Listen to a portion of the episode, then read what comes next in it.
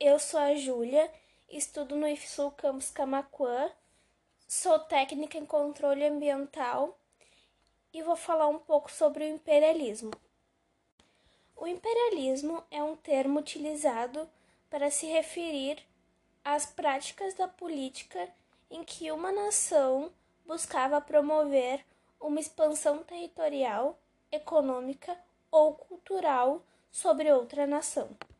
Esse termo também pode ser usado para fazer menção a acontecimentos modernos, mas ele é mais utilizado para se referir à política de expansão territorial e econômica promovida pelos países europeus no século XIX.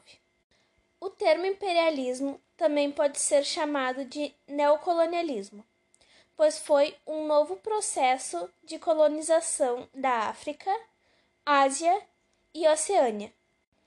Como o próprio nome já diz, o imperialismo foi responsável pela formação de gigantes impérios ultramarinos. O imperialismo mudou totalmente a organização do mapa da Terra.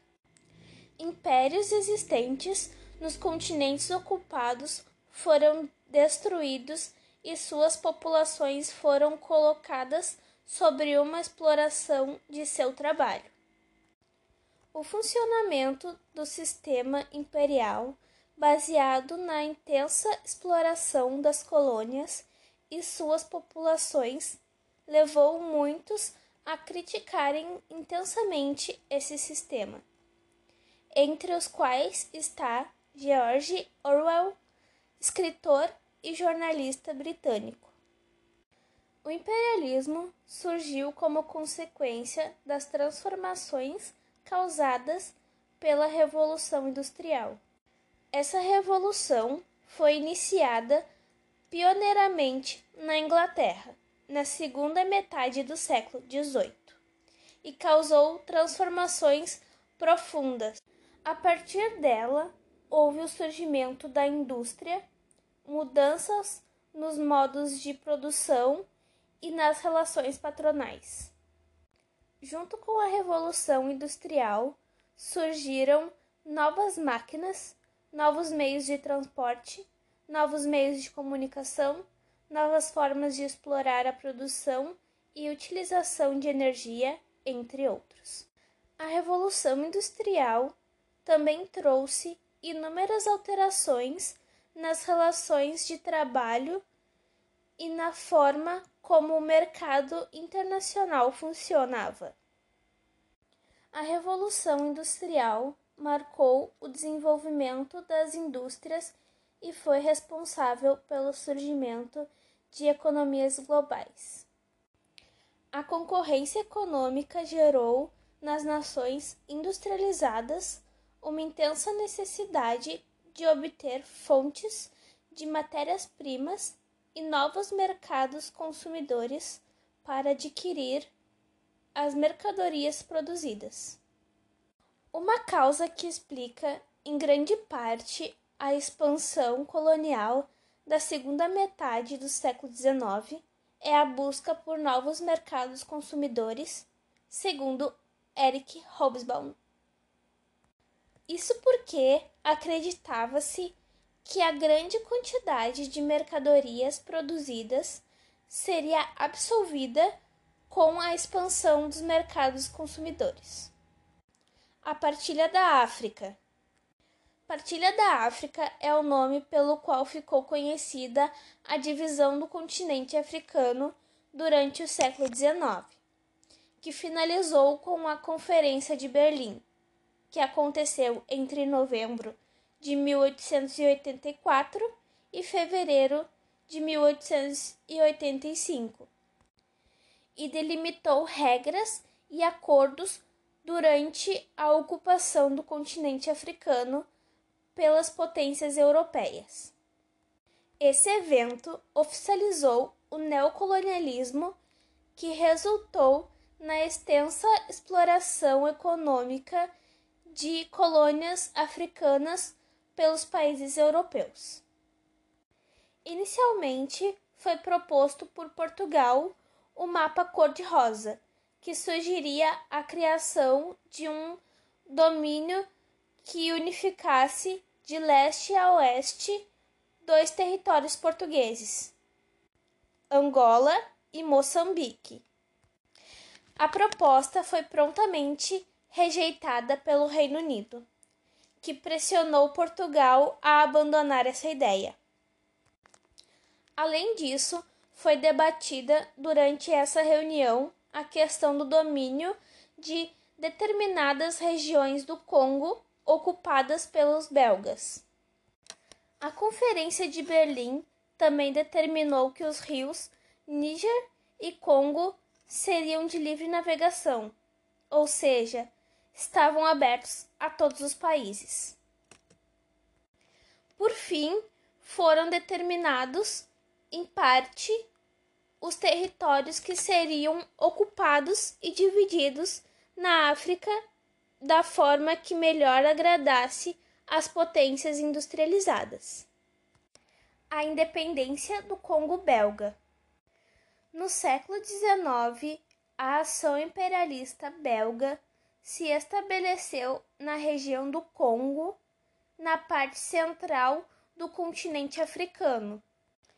Em 1885, o domínio belga nessa região foi confirmado na chamada Conferência de Berlim, quando o rei Leopoldo II transformou o extenso território em sua propriedade pessoal. No ano de 1908, o território congolês voltou a ser controlado pelo governo, recebendo o nome de Congo Belga.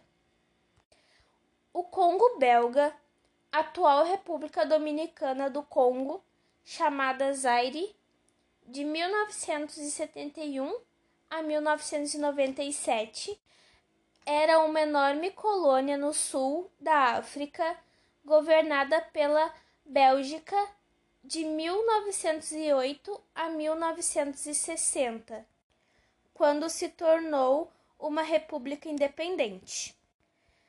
De 1885 a 1908 era conhecido como Estado Livre do Congo e administrado como propriedade privada do rei Leopoldo II da Bélgica.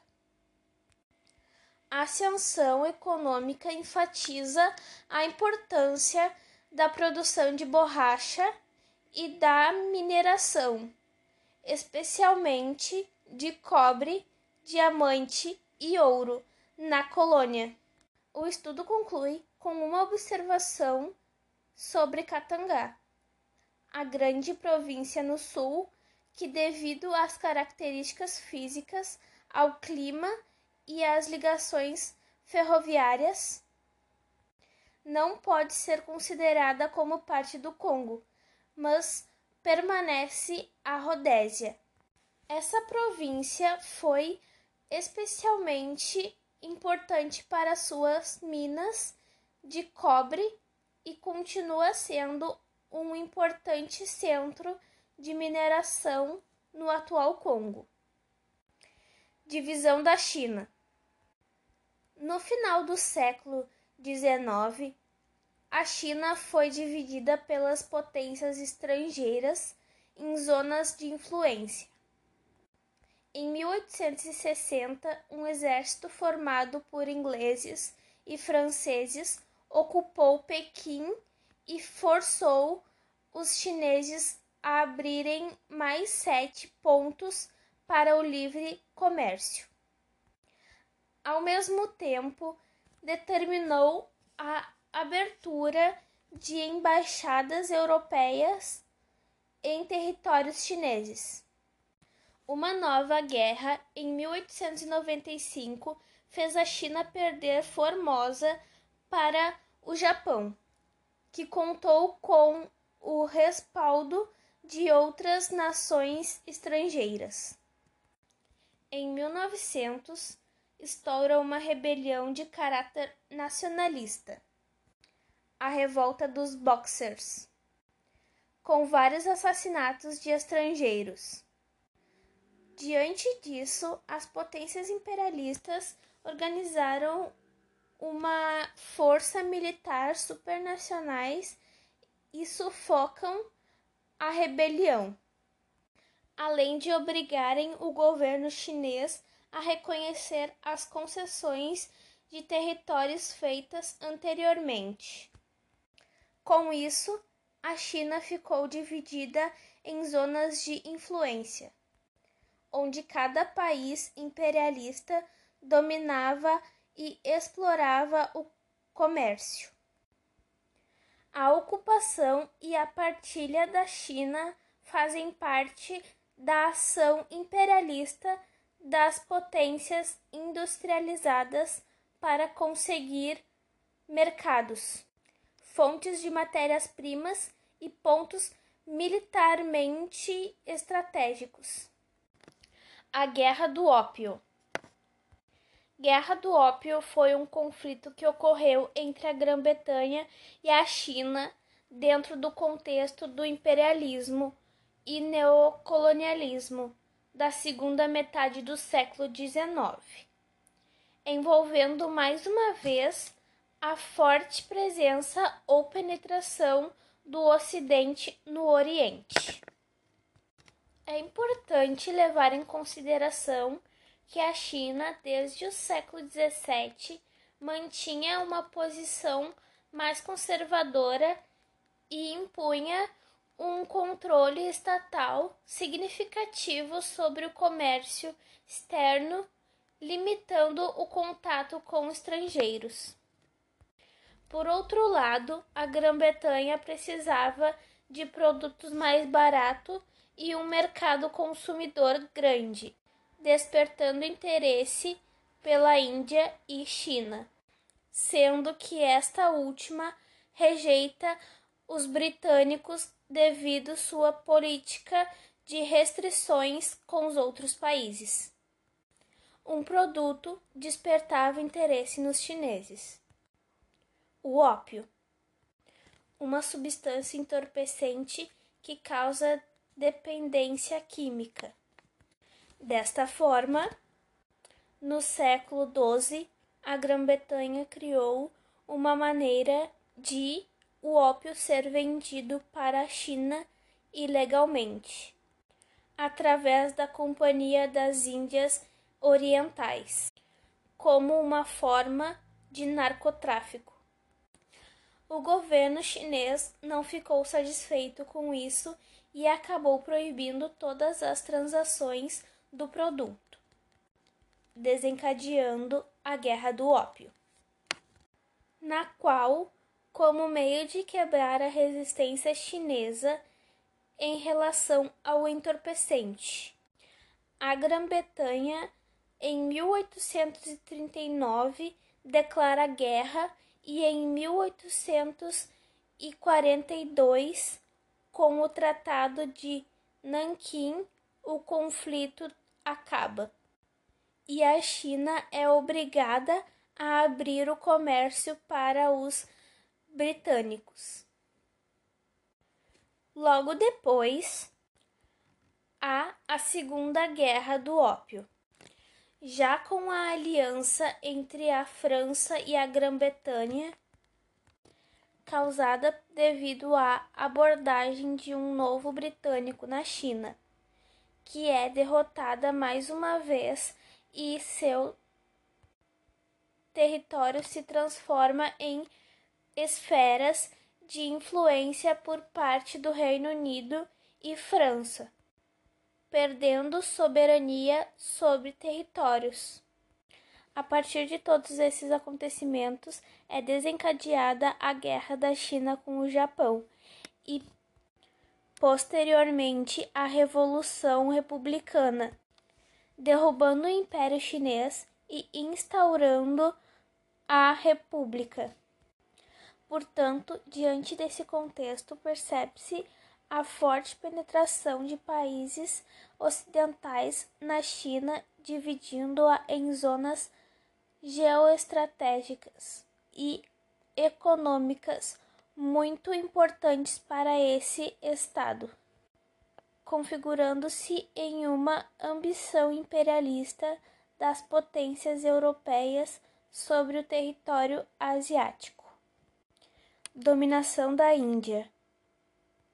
Na segunda metade do século XVIII, com a criação da Companhia das Índias Orientais, os ingleses passaram a realizar a progressiva conquista da Índia.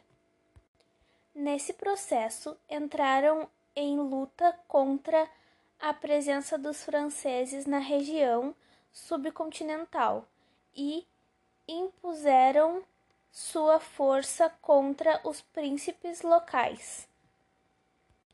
A revolta dos Sepaios. No século XIX, os ingleses promoveram um sistemático processo de conquista do território indiano. A ação britânica integrava as várias medidas que buscavam a aplicação de sua economia em diversas regiões africanas e asiáticas.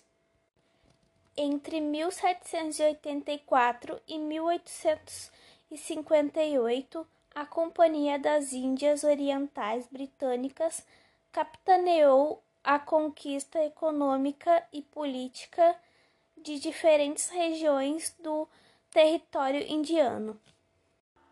Bom, eu sou Júlia Moraes, estudo no IFSU Campus Camacuã, sou técnica em controle ambiental e eu vou falar um pouco sobre a maré vermelha na costa brasileira. Bom, o presente relatório foi elaborado como parte relativa ao estágio para conclusão do curso Técnico em Controle Ambiental do IFSUL Campus Camacuã e tem como objetivo pesquisar sobre o fenômeno da maré vermelha em diferentes lugares da costa brasileira. Como embasamento para este trabalho, foi utilizado artigos que tratam sobre o tema maré vermelha nas diversas praias em que aconteceu o fenômeno. Desta forma, pude pesquisar os artigos para ter embasamento teórico para este trabalho.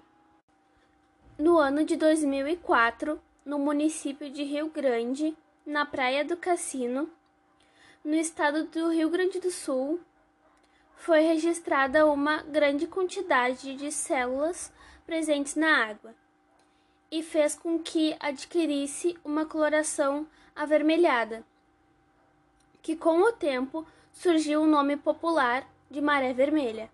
Este nome foi associado a uma floração de dinoflagelados que ocorreu no Hermenegildo. Destaca-se assim a presença deste fenômeno em diversas praias brasileiras, dentre elas a Praia da Bahia em abril de 2007 e nas praias de Guaecá e Segredo em São Sebastião, em 2019, nos dias 13 e 14 do mês de março. Desta forma, concluo que o acontecimento natural conhecido por maré vermelha ocorre devido à aglomeração de microalgas dinoflageladas, consequentemente se proliferando e causando efeito na coloração da água, vermelha ou marrom, em ambientes de estuário, encontro do rio com o mar, e também em regiões marinhas. O que pode se perceber assim é que a maré vermelha causa efeitos negativos para a natureza como por exemplo, afetando o ambiente marinho e o homem, além de poder causar a morte de peixes e outros organismos aquáticos, visto que eles acabam se contaminando e devido a isso morrem, causando como consequência o desequilíbrio do ecossistema. Referencial teórico Segundo a professora de biologia Lana Magalhães, a maré vermelha é um fenômeno causado pela proliferação de microalgas devido às alterações ambientais.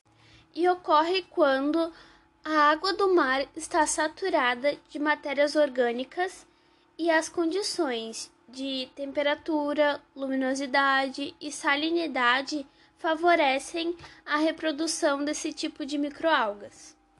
Em geral, a morte dos organismos aquáticos se deve à reprodução na concentração de oxigênio desenvolvido na água. A alga responsável pela maré vermelha é a dinoflagelada. Elas são organismos celulares com dois flagelos. Os flagelos transversais são planos e ondulados, em forma de faixa cobrindo as ranhuras transversais na superfície, quanto os flagelos longitudinais têm pouca ou nenhuma cerdas. Os dinoflagelados são protozoários marinhos de morfologia e modos de nutrição complexos. Suas células são envolvidas por uma complexa parede celular de sílica, e metade das espécies conhecidas contém pigmentos fotossintetizantes e dependem em maior ou menor grau. Já na biologia, as algas dinoflageladas possuem aspecto avermelhado, esverdeado ou preto unicelulares, autotróficos e também heterotróficos. Esses organismos vivem em grande proporção. Ambientes de água salgada, espécies de água doce. Os oceanos e mares são o principal destino dos subprodutos gerados pelos humanos. Lixos sólidos, resíduos agrícolas, poluentes orgânicos e outros que podem ocasionar um desastre ambiental, como, por exemplo, a maré vermelha. Diante disso, destaca-se o fenômeno da maré vermelha, que aconteceu em 2004 no município de Rio Grande, na Praia do Cassino, em Rio Grande do Sul. Esse desastre aconteceu quando uma grande quantidade de células presentes na água fez com que ela adquirisse uma coloração avermelhada, que favorece a associação com o termo popular maré vermelha. A parte oceânica dessa floração de Tichodesmium foi observada na forma de uma mancha na superfície da água. Na mesma época, a floração de Tichodesmium e na mesma região da praia do Cassino foi também registrada a ocorrência de grandes quantidades de briozoários bentônicos, organismos semelhantes a corais, onde cada célula contém um indivíduo zooide semelhante a um pólipo que juntos formam uma grande colônia. Outra situação que ocorreu foi no distrito de Acupé, São Amaro, Bahia, no ano de 2007, na qual houve como consequência um impacto grande na economia, ou seja, prejuízo socioeconômico para as pessoas que moram na região, não só pelo acontecimento do desastre ambiental, mas também pelo tempo que teriam que ficar sem pescar em uma região em que os moradores sobrevivem da pesca. Objetivos: Objetivo geral: relatar e discutir o fenômeno da maré vermelha na costa brasileira. Objetivos específicos: descrever os organismos responsáveis pela maré vermelha e discutir os impactos causados pela maré vermelha no ambiente, bem como relatar casos na costa brasileira. Material e métodos. Este trabalho foi elaborado a partir de pesquisas realizadas na internet, em revistas e jornais online e principalmente no Google Acadêmico. Teve como embasamento teórico artigos e textos que tratam sobre o tema maré vermelha nas diversas praias em que ocorreu o fenômeno. Sendo assim, realizei uma revisão bibliográfica dos artigos e textos e fiz as análises necessárias para fundamentar o trabalho. Resultados e discussões. Diante de tantas situações do fenômeno maré vermelha que já aconteceram nas praias brasileiras, é importante mencionar algumas delas bem como os prejuízos que acarretaram para o meio ambiente. Caso 1: Afloramento no Rio Grande do Sul, no município de Rio Grande, em 2004. Em 2004, no município de Rio Grande, na Praia do Cassino, aconteceu o fenômeno da maré vermelha que resultou em uma grande quantidade de células presentes na água, associada a uma floração de dinoflagelados. Com relação aos prejuízos causados para a população que mora naquela região, pode-se constatar que não foram registrados nos postos de saúde casos de intoxicação ou alergia nos banhistas. Porém, é importante mencionar que foi registrado por um farmacêutico três casos de alergia e irritação na pele na mesma época que aconteceu a floração de Trichodesmium. Caso 2: Afloramento na Bahia, em 2007. No ano de 2007, aconteceu o maior desastre ambiental na Bahia. Uma proliferação de algas marinhas tóxicas provocou a maré vermelha, o que é considerado um acidente ambiental. Diante de um acidente ambiental, surgem consequências e entre elas está a morte de diversas espécies marinhas, o que acarretou um grande prejuízo ecológico e econômico, pois, inclusive, precisou ser interrompido por um período a pesca nessa região, sendo que a pesca é a fonte de renda de muitos moradores. Caso 3 afloramento em São Sebastião em 2019. Em 2019, no litoral de São Paulo, foi registrada a ocorrência de um fenômeno identificado como gênero Margalephidium, que foi considerado incomum para o litoral paulista e é tóxico para peixes e outros organismos. Sobre os prejuízos, pode-se mencionar o problema de baixa coleta de esgoto. 88,9% das residências da região Sudeste têm saneamento básico. Porém, os números podem variar de município para município. Alguns dados em 2010 apontam que São Sebastião tem coleta de esgoto adequada de 81,1% das casas na vizinha Ilha Bela. Porém, a rede alcança apenas 36%.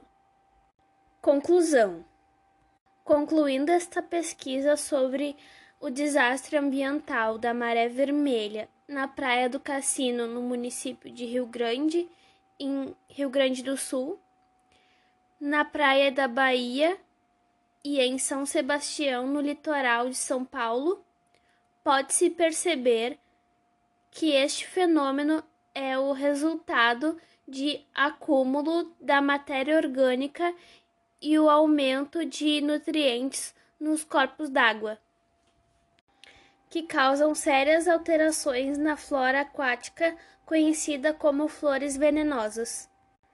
Elas consomem grande parte do oxigênio presente na água e ainda liberam substâncias tóxicas. Isso acontece devido à poluição das águas pelos homens. A consequência deste fenômeno maré vermelha afeta não só o ambiente marinho, como também o homem. Nos oceanos, muitos peixes e outros organismos aquáticos podem ser poluídos. Isso afeta a cadeia alimentar e leva ao desequilíbrio do ecossistema. As pessoas que consomem essas algas ou animais contaminados podem sofrer de alterações gastrointestinais, mucosas e irritações na pele, problemas circulatórios e respiratórios. Levando em consideração o referencial teórico pesquisado, concluo que o fenômeno da maré vermelha é causada pela proliferação de algas dinoflageladas, que causa grande aumento da poluição dos oceanos, tendo assim um grande impacto ambiental, contaminando e até provocando a morte de espécies marinhas. Além disso, pode-se mencionar a importância da realização do tratamento de esgoto antes de serem despejados no meio ambiente, pois o descarte inadequado em mares traz diversas consequências, tanto para o meio ambiente como para a população.